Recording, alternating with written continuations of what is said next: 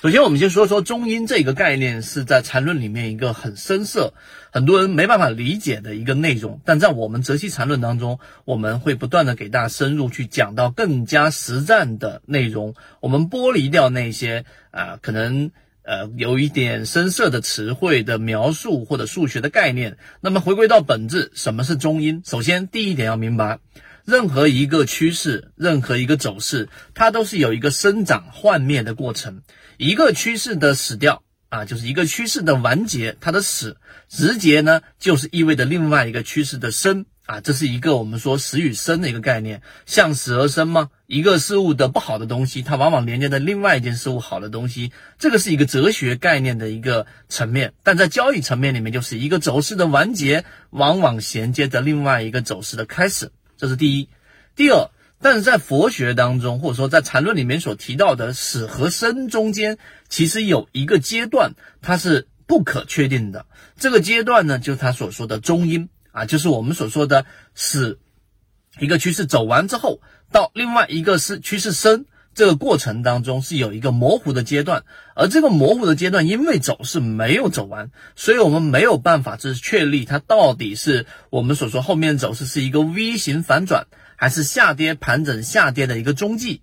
这个问题呢，其实是有解的。我们来说第三个点，那这一个解呢是什么解呢？就是我们要判断这一个中阴阶段到底它最终走向是一个我们说第一类型买点。还是下跌盘整中继呢？它这里面提到的一个超跌突破的一个信号啊，这个超跌突破呢，实际上分为四个轨道，一个是上趋势，一个是我们说的次上趋势，一个是我们次下趋势和一个我们说的下趋势。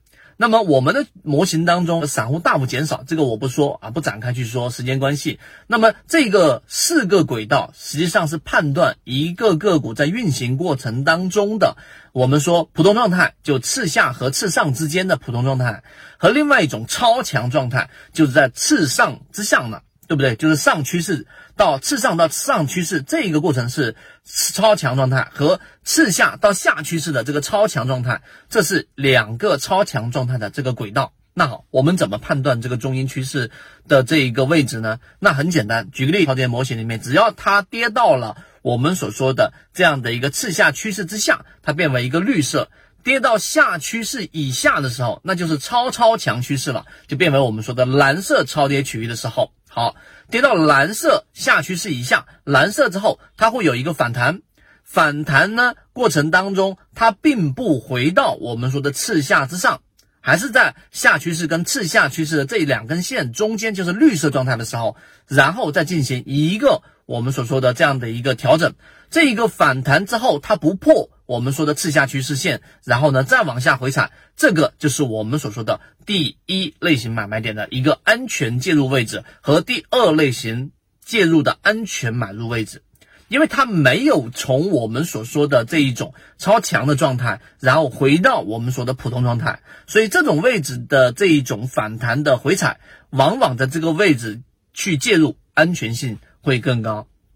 当然。如果它直接回到次下趋势之上，变为普通状态的时候呢，那么这种情况之下就相对弱势了。所以我们说超跌状态的这一种回踩。到底哪一种位置去作为一个介入更安全呢？中阴的这个模式就在这个地方能够很好的理解了。当然，你听不明白我在讲的这个内容的话呢，也可以再重复的去听，我给大家去讲一讲这个中阴状态。当你明白这个状态的时候，实际上就回到刚才我们要解决那个问题了。我们在逃顶，我们在抄底的过程当中，这一个中阴模糊阶段。我们到底怎么样去把握？那这个问题就得到了一个相应的解决。当然，今天你先把这个概念植入你的交易模式当中，你知道在每一个走势和另外一个走势的衔接过程当中，会有一个中阴的阶段。而这个中阴呢，其实是有几种方法是用来判断它后面走势大概率走的一个方向的。那这个我们会用图文来给大家讲。希望今天我们三分钟对你来说有所帮助，和你一起终身进化。